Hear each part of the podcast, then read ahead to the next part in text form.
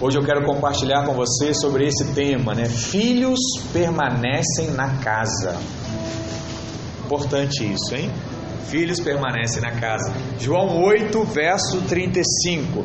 Diz assim a palavra de Deus: O escravo não fica sempre na casa, o filho, sim, para sempre. Fala assim: o filho fica na casa para sempre. Vamos orar aqui, Pai, em nome de Jesus. Nós apresentamos a palavra ao Senhor nessa manhã. Cremos que somos conduzidos pelo Teu Espírito e cremos que nós estamos aqui, ó Deus, porque precisamos receber algo da Tua parte. Fala ao nosso coração, traz luz, traga revelação em nome de Jesus. Que possamos enxergar ainda mais o Teu propósito, a Tua graça, o Teu favor sobre nós. Em nome de Jesus, diga amém. Eu não sei aqui quantos sabem, mas já deve ter ouvido que uma águia, para ensinar os seus filhotes a voar, ela empurra gentilmente cada um para fora do ninho e fala assim: Ei, agora vai, abana suas asinhas e vai procurar o seu rumo, porque você agora já está na fase em que tem que ir seguir a sua vida. E uma família, por exemplo, é comum os filhos crescerem, casar e não permanecer mais aonde? Na casa dos pais. Mas fala sério, né? Alguns pais aqui, talvez até pais já tenham filhos na idade de estarem casados, se pudessem, nunca deixariam seus filhos partirem. Ia querer o que? O filho de baixo ali da asinha o tempo todo. Porque, humanamente falando, não é comum os filhos permanecerem na casa dos pais, né? não é comum isso. Porém, espiritualmente falando, verdadeiros filhos sempre permanecem na casa. Por quê, pastor? Porque nós estamos falando aqui daqueles que verdadeiramente nasceram de novo. É como a canção, né? Eu quero viver algo novo. Só vive algo novo quem de fato nasceu de novo. Porque o novo nascimento, ele é o ponto central, fundamental no ensino da mensagem do Novo Testamento. Sem novo nascimento não há mudança de vida. É por isso que nós não pregamos aqui coach, nós não pregamos aqui é, facilidades, nós pregamos o que? Para você mudar de vida, você precisa nascer de novo. Então, sem novo nascimento, não tem cristianismo. Nós não pregamos aqui, por exemplo, mudança de comportamento, nós não pregamos aqui autoaprimoramento, nós não pregamos talvez nem religião. Não pregamos conceitos elevados, morais, conceitos éticos, ainda que tenhamos muito dessas coisas. Nós não pregamos isso. O que, que nós pregamos todos os domingos? O novo nascimento. Nós apresentamos a cruz de Cristo, nós apresentamos a obra que Ele fez. E clamamos o que é você, filho? Creia que Jesus morreu pela sua vida, declare a sua fé a Ele, para que Ele possa trazer uma nova vida. O que, que é isso, pastor? Novo nascimento. E toda vez que você se torna filho de Deus, você faz isso porque você experimentou o novo nascimento do Senhor. Amém?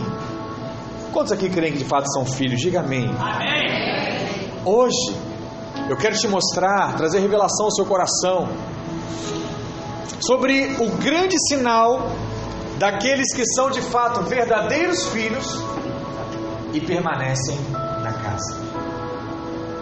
Como eu consigo identificar isso, pastor? Porque ao falar de filhos, eu estou me referindo especificamente àqueles que nasceram de novo. Eu não estou falando aqui de filhos ministeriais, aquele que você gerou, mas estou falando daqueles que são filhos de Deus regenerados. Há uma aplicação muito clara, e eu vou te mostrar algumas personagens bíblicos que não foram filhos verdadeiros. E através desses exemplos, você vai perceber o que é ser filho e qual é a importância de permanecer na casa. E eu quero te mostrar isso, porque filhos permanecem na casa, porque recebem a vida do Pai. O primeiro exemplo que eu quero te mostrar é o exemplo de Adão. Adão, ele não permaneceu porque ele não era filho. Se Adão tivesse comido da árvore da vida, ele ficaria em casa, no jardim do Éden, eternamente. Mas qual foi a decisão de Adão? Ele comeu da árvore do conhecimento do bem e do mal. E por conta dessa atitude, o que, que ele fez? O que aconteceu com ele? Ele foi expulso do jardim. Ele não pôde mais ficar na casa. Quando nós pensamos nas duas árvores do jardim, sempre focamos a atenção num possível teste que Deus talvez fez com o homem. Mas aquilo era mais que um teste. Aquilo era uma oportunidade de Adão de receber a vida de Deus dentro de si. De receber isso que você tem hoje, que é o Espírito de Deus. Adão não tinha, você tem. Mas ele fez a escolha errada, ele não comeu da árvore. Deus, ele é vida. E a árvore da vida era a maneira de Adão receber a vida de Deus. É como se o próprio Adão tivesse de nascer de novo. Deixa eu te falar.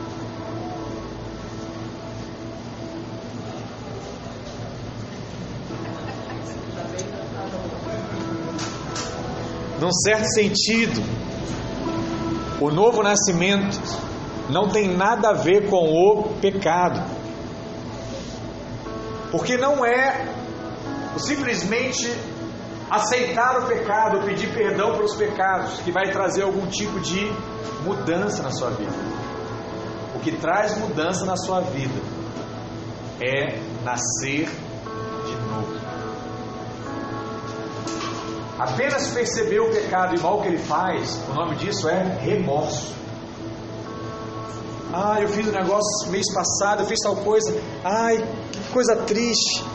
Eu não consigo parar de fazer isso. Aí você vai e faz de novo, faz de novo, faz de novo. Por quê? A sua natureza te leva a fazer isso o tempo todo. Mas quando você nasce de novo, você muda a natureza. E você passa a não ter mais o desejo de fazer tais coisas. Porque o novo nascimento não é uma questão de mudança de comportamento de hábitos, mas é uma questão de receber uma vida que nós não tínhamos antes.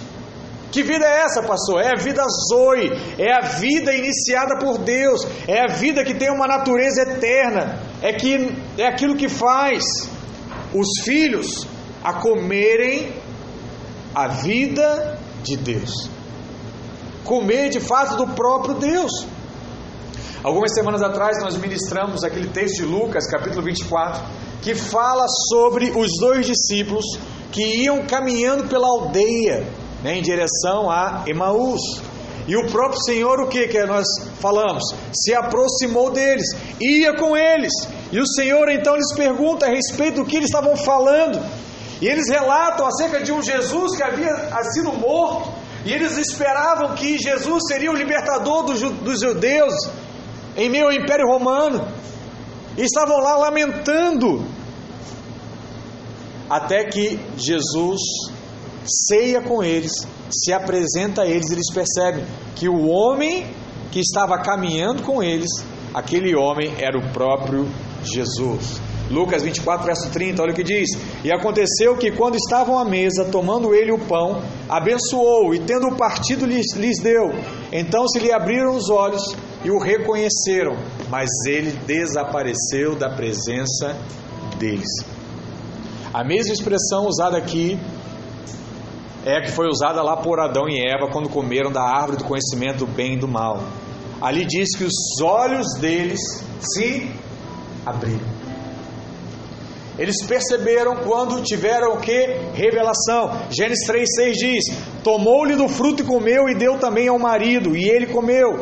Abriram-se então os olhos de ambos, e percebendo que estavam nus, coseram folhas de figueiras e fizeram cintas para si. Olha que coisa interessante. Os olhos, a Bíblia diz o que? Que eles se abriram quando o pão foi partido. No Velho Testamento, eles comeram da comida errada e tiveram os olhos abertos para o pecado.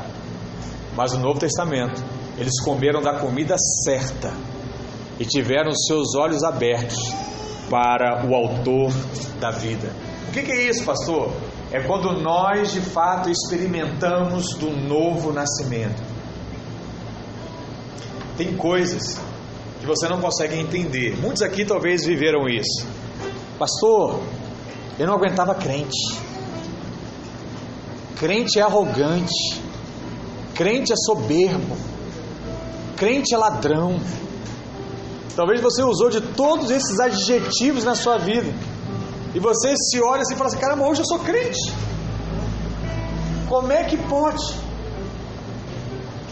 Às vezes a pessoa olha para você e fala assim: Você é crente? Ah, não, duvido. Duvido. Eu te conheço, rapaz. Tem uma ministração que eu faço para os jovens que eu falo sobre isso.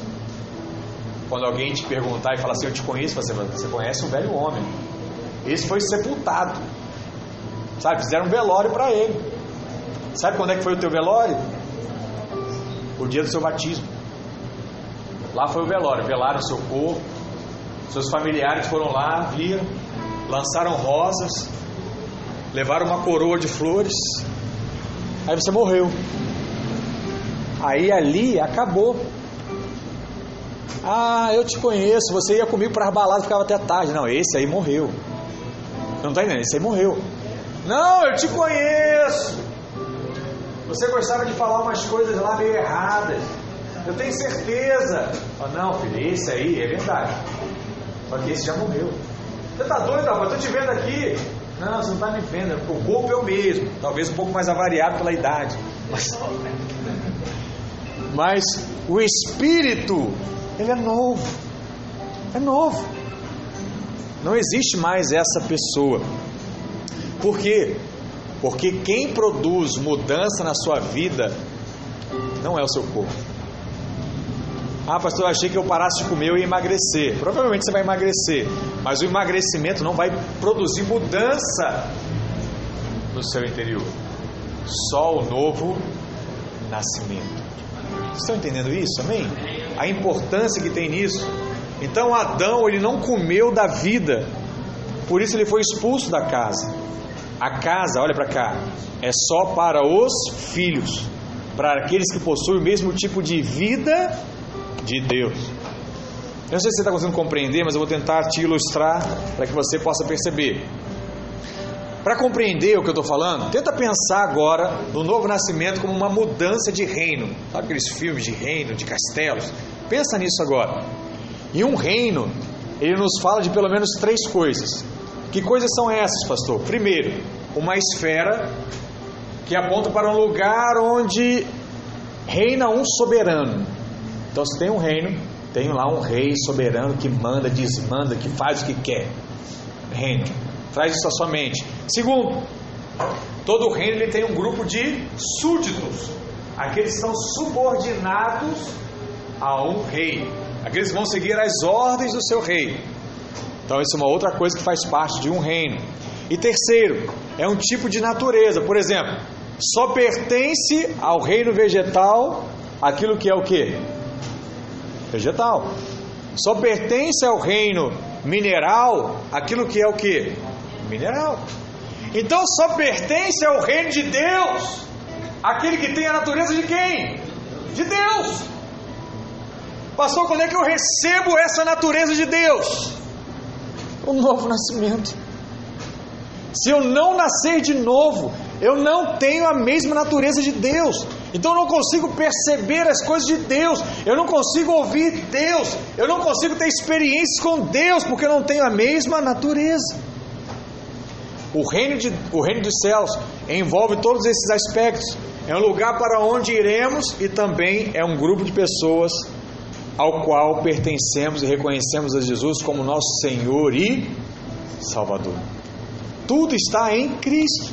Por fim, ele também é uma mudança de natureza, pois assim como os vegetais só podem pertencer ao reino vegetal, somente os filhos de Deus, nascidos no Espírito, pertencem ao reino dos céus. pertencem a um reino espiritual. Você precisa compreender isso. Ah, pastor, eu queria tanto viver o que fulano está vivendo. Por que, que ele está vivendo coisas maravilhosas, bênçãos? Ou por que ele está sabendo esperar esse tempo de luta? Ele não está lá desesperado. Por quê, pastor? Simples. Porque ele já nasceu de novo. Ele é filho. Então essa paciência que ele tem, que você não sabe como ele consegue ter, ele só tem por um único motivo. Porque não é ele, é Deus. E Deus sabe esperar. Pastor, como é a prova que Deus sabe esperar? Você. Quantos anos Deus esperou você, para você se converter? Quantos anos Deus esperou para você se firmar? Quantos anos Deus esperou para você tomar a decisão para cumprir o propósito dele? Então você está aqui e fala assim, pastor, eu já decidi por Cristo, amém. Eu só estou meio, meio crente Raimundo, né? Meio na igreja e meio no mundo. Não, pastor, eu já estou firme. Mas eu ainda tenho medo de seguir o teu propósito. Entende? São etapas em que Deus faz o quê? Ele chega lá no teu quarto e fala assim: Ei, bora! Bora pro culto! Tá pensando o quê? Você vai fazer o que você quer hoje? Vai ficar dormindo em casa? Vai pro culto, rapaz. É assim que Deus faz?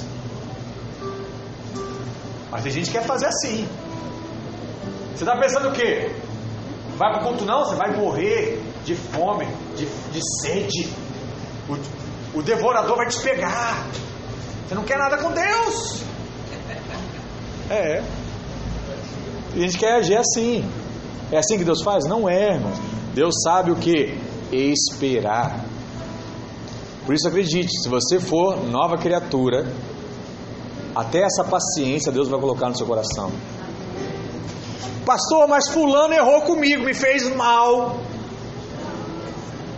Me fez mal. Eu já aprendi, eu sou crente. Eu não posso bater nele. É porque eu sou crente. É uma evolução isso, ou não? É uma evolução.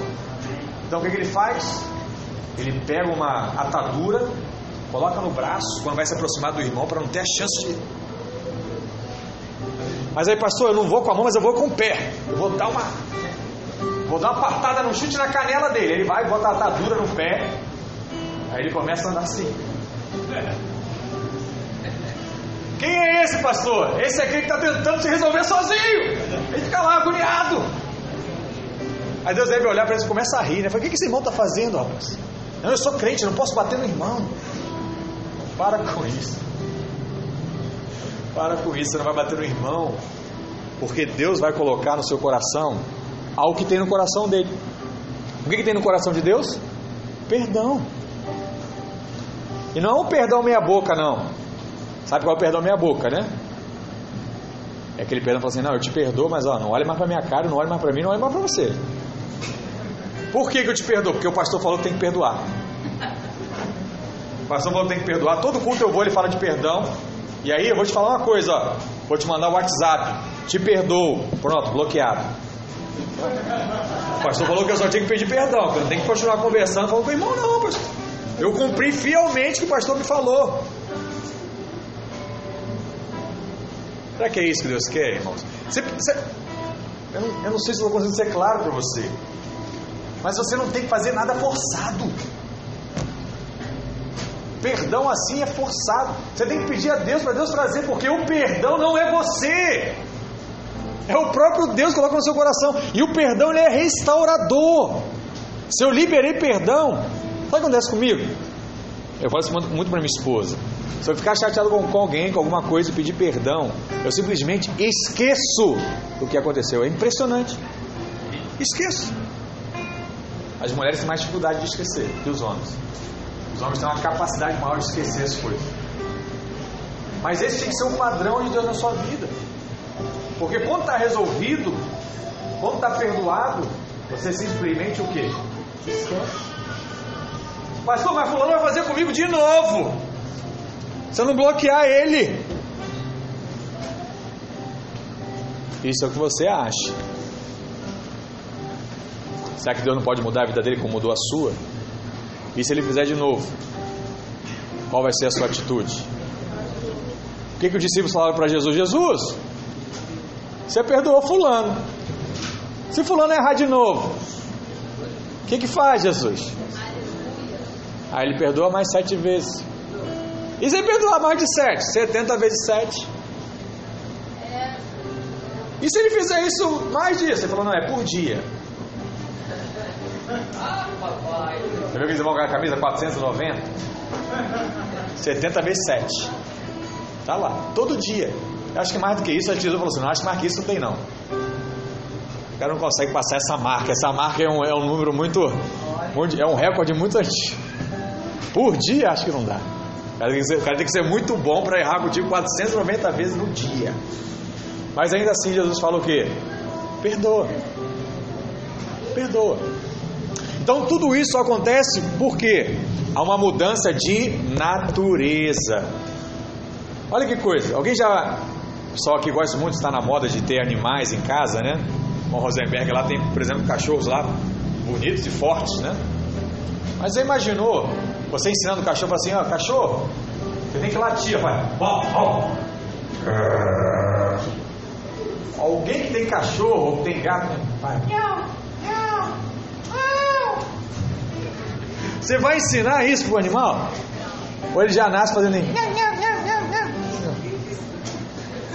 Isso é para acordar. Estão falando aqui, estão me ameaçando dizendo que vou virar figurinha. Isso não pode. Coisa linda, hein? Irmãos, olha só que coisa. Você não precisa ensinar. Porque o cachorro, ele já nasce sabendo latir. O gato já nasce sabendo miar. E você quando nasce em Deus, você já nasce sabendo falar as coisas de Deus. Tendo as atitudes de Deus, tendo a natureza de Deus. Então entenda que se você nasceu de novo e tem coisas que fazem parte da sua natureza e outras não fazem mais, essas outras precisam ser o que? Eliminadas. Você só vai descobrir elas com o tempo. Porque é muito comum alguém se converte e fala assim: Ó, eu me converti, mas eu era uma pessoa muito boa já. Então, para mim, mudou pouca coisa. Eu já ajudava as pessoas, eu era gentil, eu era educado, eu era brincalhão, eu era bem-humorado.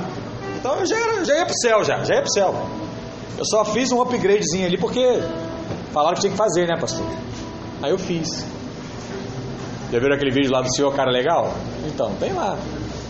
Aí o que, que Deus faz? Ele começa a te mostrar algumas arezinhas que você achou que era o cara e você descobre que não era.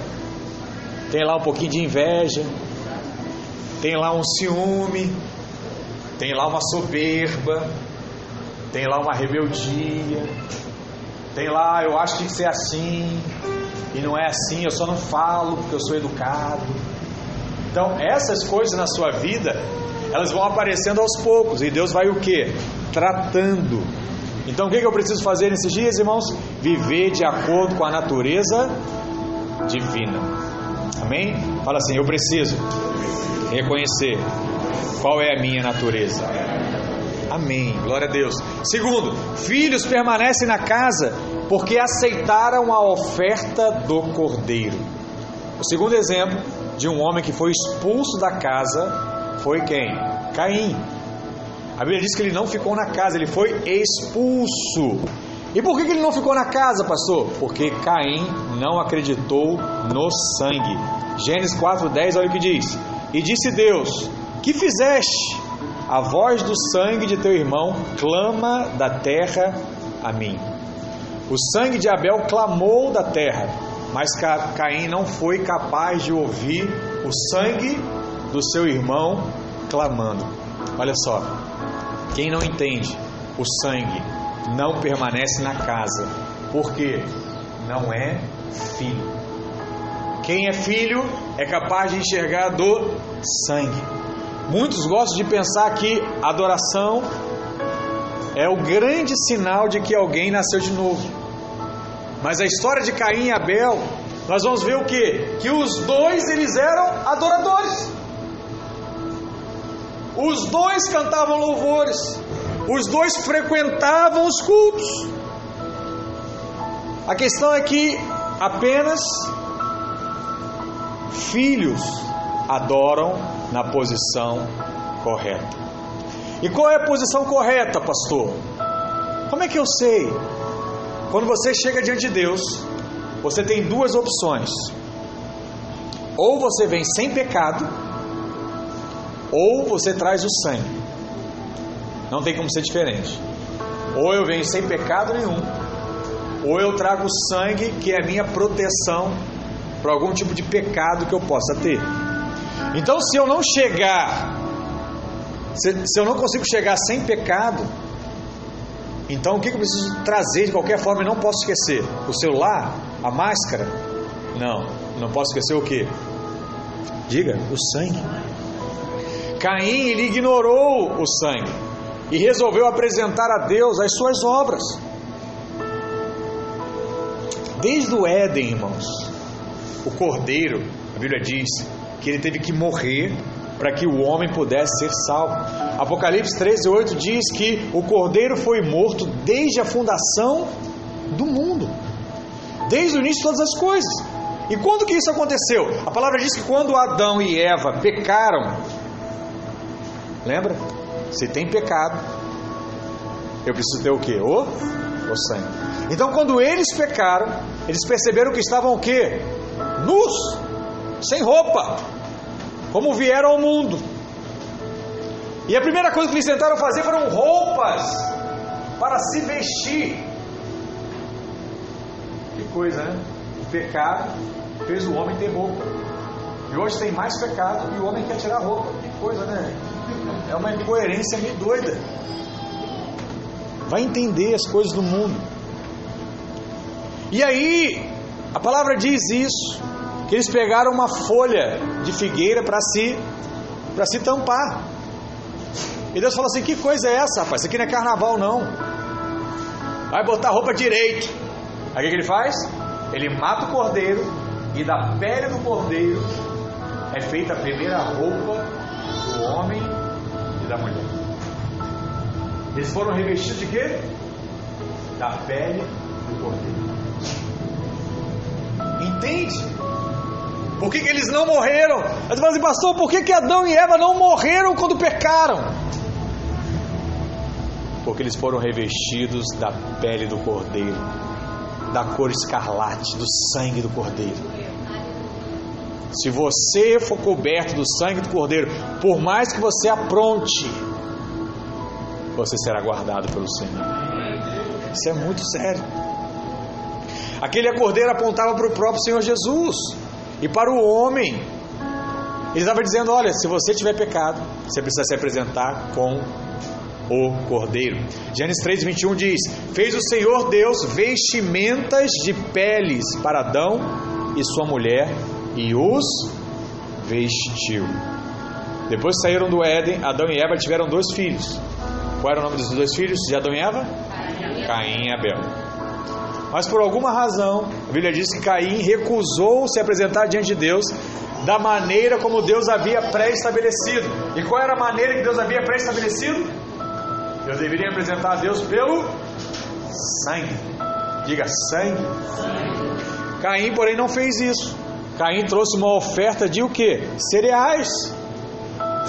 Não havia sangue. Eu, eu, muitas vezes li a Bíblia e perguntei e falei assim: Poxa, por que, que Deus aceitou a de Abel e não aceitou de Caim? Olha como você tem que sentir o orgulho de fazer parte da videira. Porque essa é uma dúvida que eu tinha. Então você tem essa dúvida quando já leu a Bíblia. Por que, pastor? Você vai entender hoje por quê.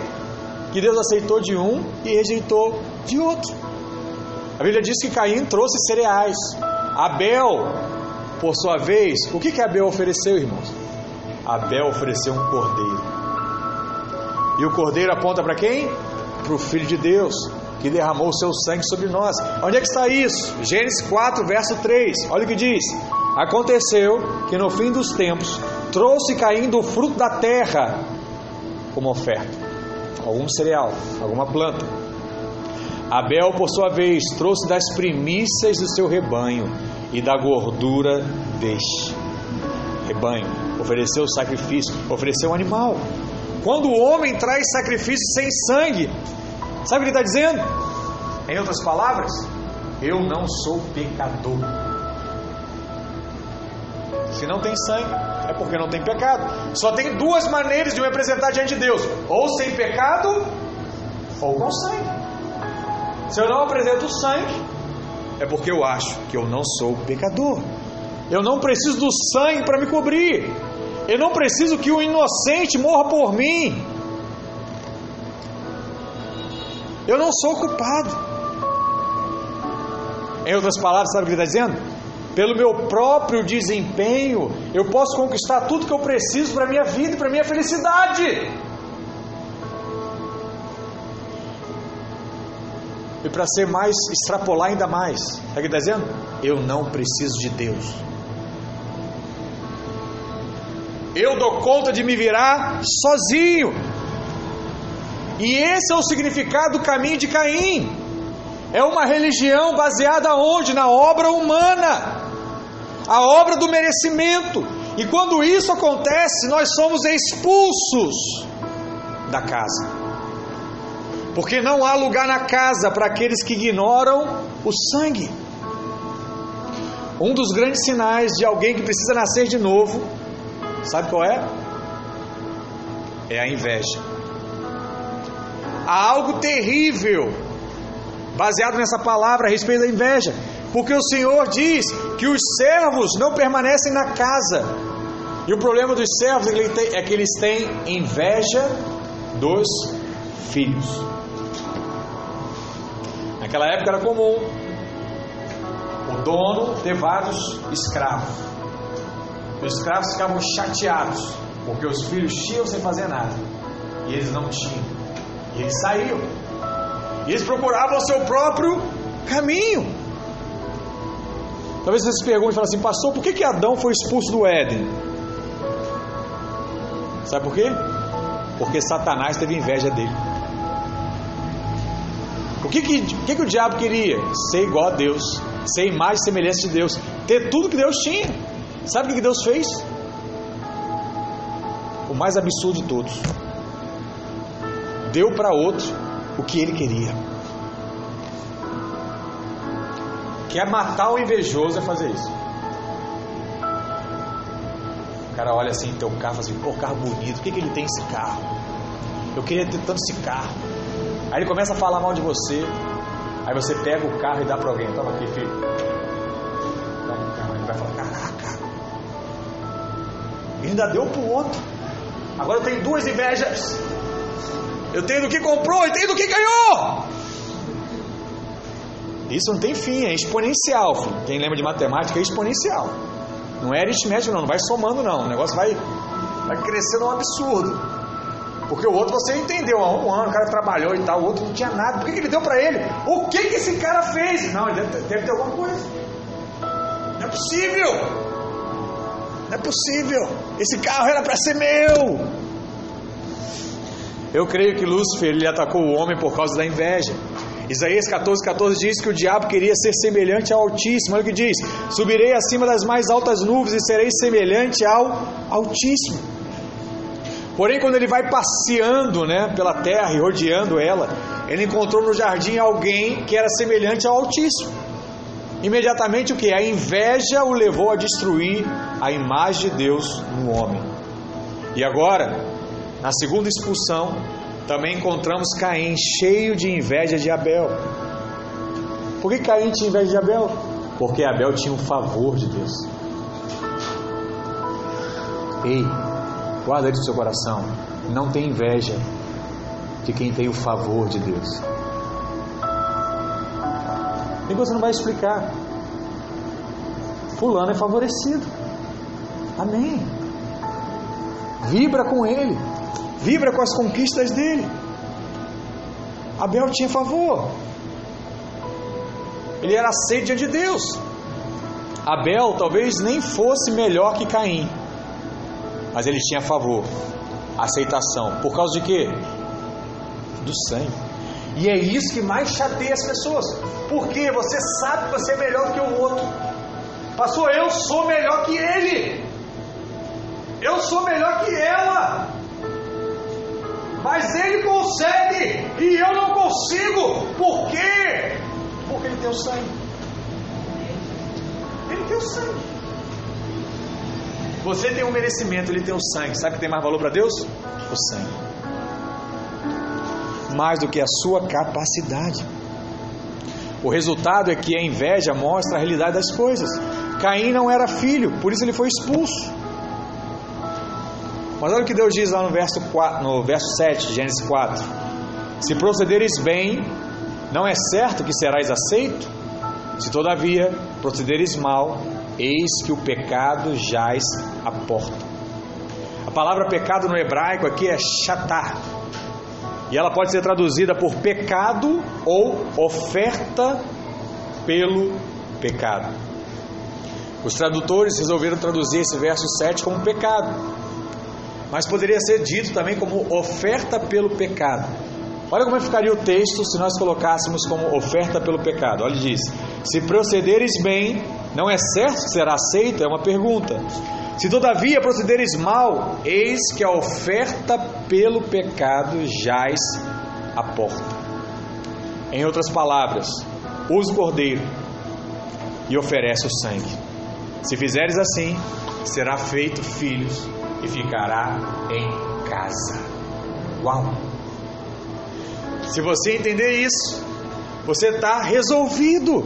Porque aqueles que tentam se relacionar com Deus com base nos seus próprios merecimentos, com obras da justiça, eles fazem o que? Eles desprezam o sangue. E quem despreza o sangue não pode ficar mais em casa. Não pertence a esse reino não pertence a essa realidade. Filhos são aqueles que entenderam o sangue, são aqueles que vivem pelo sangue, são aqueles que são cobertos pelo sangue. Aleluia!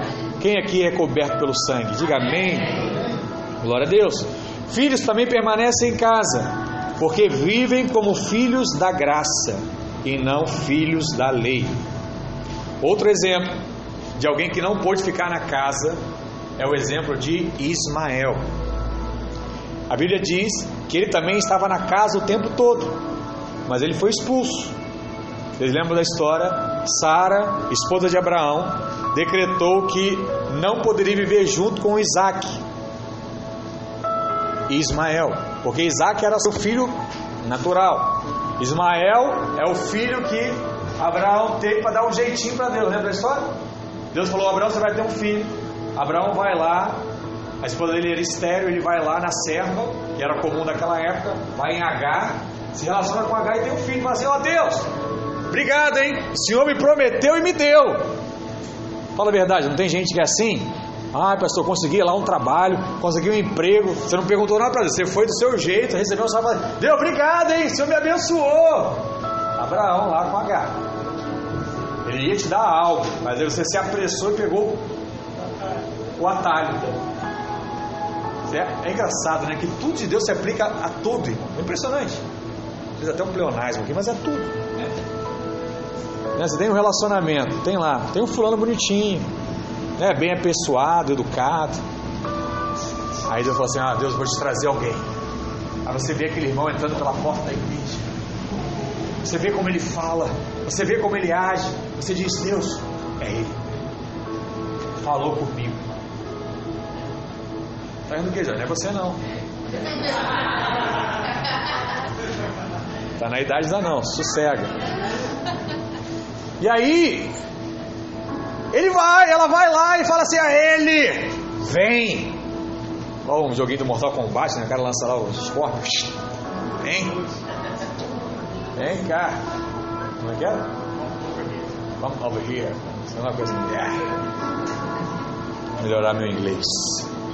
E aí ele traz. E agradece a Deus. Deus, obrigado, viu? Deus me falou. Esse ano era o meu ano. Aí o abençoado era o segundo, vinha logo atrás. Passou. Aí tem lá o outro, esperando em Deus, sentado em Deus, sentado lá assim, Deus, não entendo o que acontece comigo. Fulano chegou depois de mim, já arrumou. O outro chegou ontem, ontem ou o outro. Eu não sei.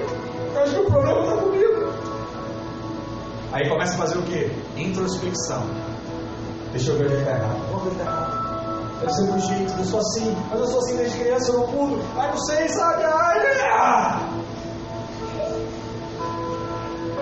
Aí tem a outra que está lá, não, Deus, eu confio em ti, eu confio em ti.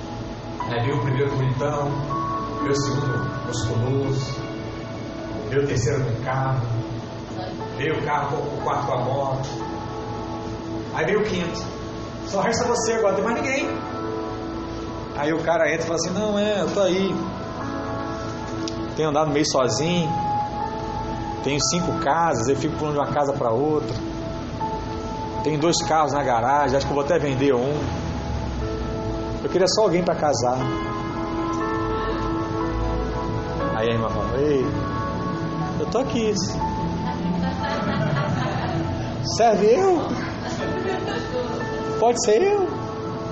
Ela fala, não, os outros quero casar. Vem. Ela fala, ah, então eu vou. Aí cada final de semana passa numa casa diferente. Aí os irmãos vieram e falaram assim: o que, que houve? Não, favor. Você não viu lá? Fica lá sentado lá, espera. Vi um, dois, três, quatro, cinco, seis, sete, oito, nove, dez. Mas o favor de Deus chegou na minha vida. Amém. Amém, viu? Amém. Você precisa entender isso em nome de Jesus. Porque aquele que não entende a graça, ele não permanece na casa. Na casa só há lugar para filhos da graça. Servos podem ficar até algum tempo, mas os filhos terão de partir. Mas por fim terão que partir, porque a casa é somente para os filhos. Amém, irmãos? Adão foi expulso da casa. E a palavra diz que o Senhor falou para ele: Olha, Adão, agora você vai ter que plantar para comer. Já tinha tudo pronto lá, era igual mercado, é só pegar e comer. Sonho, né? Vai lá, pega, come. Aí agora não, você tem que Vai ter que plantar. Por conta do pecado de Adão.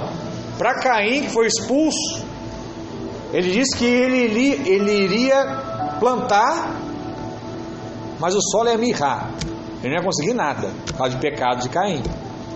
E para Ismael, a palavra diz que ele foi expulso para os lugares secos do deserto. O negócio foi só evoluindo. O que, que isso nos mostra? que a vida fora da casa de Deus é muito difícil. Você só consegue desfrutar do pão na chapa, quentinho, com manteiga, cafezinho fresco. É só na casa. É só na casa. Saiu da casa, é pão frio. É café 3F. Frio, fraco e com formiga. Dá, tem mais F aí que eu não quis botar, mas tem pelo menos três. Frio, fraco, com formiga. Você quer isso, irmão? Pão duro? Não, rapaz, vem para casa, vem para casa. No capítulo 4 de Gálatas, Paulo mostra que Abraão teve duas mulheres, Sara e Agar. E essas duas mulheres são simbólicas, e a Bíblia diz isso lá em Gálatas 24. Olha o que diz: essas coisas são alegóricas. Deus está dizendo que, ó, tem um, entenda a história, porque essas duas mulheres são duas alianças. Uma, na verdade, se refere ao Monte Sinai, que gera para a escravidão, esta é Agar. Ora, Agar é o Monte Sinai na Arábia e corresponde a Jerusalém atual, que está em escravidão com os seus filhos. O que a palavra diz aqui? Que H simboliza para o Monte Sinai. E o Monte Sinai, o que você lembra quando você lembra do Monte Sinai? Moisés subindo para receber o que? Os dez mandamentos, as tábuas da lei. Então o Monte Sinai ele aponta para a lei. E agora H simboliza a lei. Mas Sara representa o favor de Deus. Era mulher estéril e passou a ter filho. Sara aponta para quê? Jerusalém celestial. Em outras palavras, Sara representa a graça.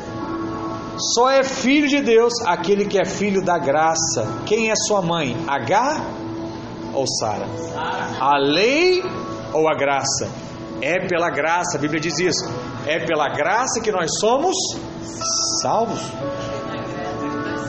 Tudo que procede do monte Sinai leva à escravidão. mas a nossa mãe, ela é a graça. Você precisa entender hoje, irmãos, quem de fato é a sua mãe espiritual. E vocês perguntam assim, pastor, como é que eu posso saber se eu sou filho de H? Isso é muito simples. Porque aqueles que são filhos da lei vivem pelo seu próprio esforço. Aquele que é filho da lei confia na justiça própria. E estão sempre tentando merecer a bênção, se aplicando por meio do cumprimento dos mandamentos. E o que choca aqui é que está decretado que os filhos de Agar não poderão permanecer em casa juntos com os filhos da graça. Quem é da lei não permanece muito tempo. Porque a lei é pesada e é cansativa. Ele até vai tentar vestir um outro tipo de roupa, ele vai até tentar chegar no horário, ele vai até tentar liderar uma célula, mas no seu esforço. É só questão de tempo. Uma hora ele vai cansar. E aí ele vai chutar o pau da barraca. Sabe aqueles que quando sai, sai cheio de lama? É aquele que estava fazendo o quê? No esforço do próprio braço. É aquele que pegou lá a barra do supino, botou 80 quilos e falou assim: pode soltar. Eu me garanto. Agora, tem certeza, rapaz? Eu seguro aqui, não, não, pode soltar. Olha, pode soltar, ele vai. Pum. Vai no peito lá e já era, é menos um no mundo. Por quê? CPF cancelado. Porque fez no esforço do próprio braço. Amém, irmãos? Não seja um rejeitado na casa do Senhor. Lembre-se disso. Só fica na casa quem é filho da graça. Amém? Por último, filhos que permanecem apesar de sair, eles voltam para casa. Verdadeiros filhos voltam para casa. Diga assim: verdadeiros filhos voltam para casa. João diz que se alguém não permanece, é porque não é filho. E a prova de que nós somos filhos é que nós permanecemos na casa. 1 João 2,19 diz: Eles saíram de nosso meio, entretanto não eram dos nossos, porque se tivessem sido dos nossos, teriam permanecido conosco. Todavia, eles se foram para que ficasse manifesto que nenhum deles é dos nossos. Sério isso, hein? Forte. Esse texto aqui não significa que eventualmente filhos não possam se desviar e sair de casa. Alguns fazem isso, né? Por orgulho, por um momento de raiva, eles saem. Qual é o grande exemplo disso? Filho pródigo. A palavra diz que ele saiu de casa. Ele pensou até que não merecia mais ser tratado como filho. Mas ele sabia, se as coisas apertassem, ele tinha uma casa para ele voltar. Lucas 15, 16 diz assim: Ali desejava ele fartar-se de alfarrobas, que os porcos comiam, mas ninguém lhe dava nada. Então, caindo em si, disse: Quantos trabalhadores de meu pai têm pão e com fartura, e eu aqui morro de fome? Levantar-me-ei, irei ter com meu pai, e lhe direi: Pai, pequei contra o céu e diante de ti. Não, não sou digno de ser chamado teu filho. Trata-me como um dos teus trabalhadores. E levantando-se foi para seu pai. Vindo ele ainda vindo vinha ele ainda longe, quando seu pai o avistou e compadecido dele correndo, o abraçou e beijou. E o filho lhe disse: Pai, pequei contra o céu diante de ti, já não sou digno de ser chamado teu filho. O pai, porém, disse aos seus servos: Trazei depressa a melhor roupa, vestiu, põe-lhe um anel no dedo e sandália nos pés. Trazei também e matai o novilho cevado. Olha o novilho, olha o sangue. Amém? Comamos e regozijemos-nos, porque este meu filho estava morto e reviveu, estava perdido e foi achado. E começaram a regozijar-se, começaram a se alegrar. Muitos irmãos ficam sempre procurando pais espirituais na vida da igreja. Mas a ênfase do Novo Testamento não é paternidade espiritual. A ênfase do Novo Testamento é irmandade espiritual. Por isso que não devemos chamar de pai, e sim de irmãos. Irmãos, E é verdade que algumas vezes os irmãos mais velhos não vão ficar felizes, algumas vezes, com a festa que nós fazemos para aqueles que voltaram. Muitos talvez vão questionar, pastor, por quê? Por que tanta paciência com esse irmão? Por que, que você anda a terceira, a quarta, a quinta, a sexta, a oitava milha com ele? Porque nós temos o coração do Pai. Nós temos o coração de Deus. E Deus sempre se alegra quando seu filho volta para casa. Não é, pela, não é a fé na igreja que nos salva ou que nos transforma, mas é a fé no Pai e é a sua graça superabundante que pode mudar a história da nossa vida. Amém? É o Senhor que faz tudo novo. A família é grande, há irmão de todos os tipos, há irmão bem-humorado, há irmão zangado, há irmão que sabe cozinhar e há irmão que não sabe cozinhar, há irmão apressado e há irmão muito, há irmão muito calmo, há irmão agitado há irmão pacato, mas todos são irmãos. E sabe o que é mais gostoso? É que, como igreja, nós nos completamos, cada um com a sua qualidade, se junta e forma uma grande força em Copacabana. E é capaz de trazer transformação a um bairro. Por quê? Porque nós somos irmãos. E o grande sinal dos filhos verdadeiros é que eles permanecem em casa, porque a casa é o lugar dos filhos. Nem todos estão na casa. Nem todos estão na casa são realmente filhos. E é por isso que alguns deles se partem no meio da caminhada.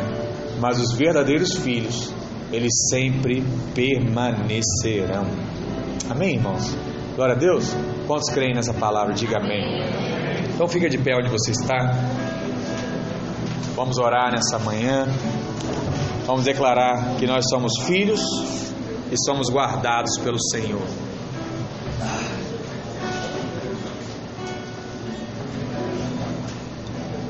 Feche seus olhos, Pai, em nome de Jesus. Nós abrimos o nosso coração a Ti nessa manhã. Cremos que fomos alcançados pelo Senhor e pela Sua graça. Cremos que sem Ti nada somos. Por isso, nessa manhã, leva o nosso coração a crer e a ter revelação dessa paternidade espiritual. Senhor, permita-nos enxergar que tudo que nós temos, que tudo que nós somos hoje, veio através da tua graça e do teu favor. Nada pelo nosso merecimento. Pai, se nós temos a disposição de acordar cedo para trabalhar, é pela tua graça. Se nós temos disposição, ó Deus, para gastar horas da nossa vida estudando, não é por conta de nós, é pela tua graça. Senhor, se temos paciência com o nosso cônjuge, não é porque nós somos pessoas boas, mas é pela sua graça. Deus, se temos caminhado dia após dia, se temos orado, se temos nos alimentado da Sua palavra, se temos cultuado ao Senhor, não é pelo nosso esforço, é pela Tua graça. Senhor, que se nós somos hoje fiéis a Ti nos dízimos, nas ofertas, não fazemos porque é o certo, não fazemos porque somos forçados, fazemos pela Sua graça, somos livres, fazemos com alegria no coração porque o Senhor tem nos conduzido a isso, o Senhor tem nos levado a esses caminhos, ó Deus. Tudo é pela Sua graça. Que o Senhor continue a nos conduzir, que o Senhor continue a nos guiar, em nome de Jesus, em nome de Jesus. Com as Suas palavras, meu irmão, você tem algo para agradecer ao Senhor, faça isso agora. Abra seu coração, perceba como Ele tem trabalhado em cada área da sua vida nesses dias.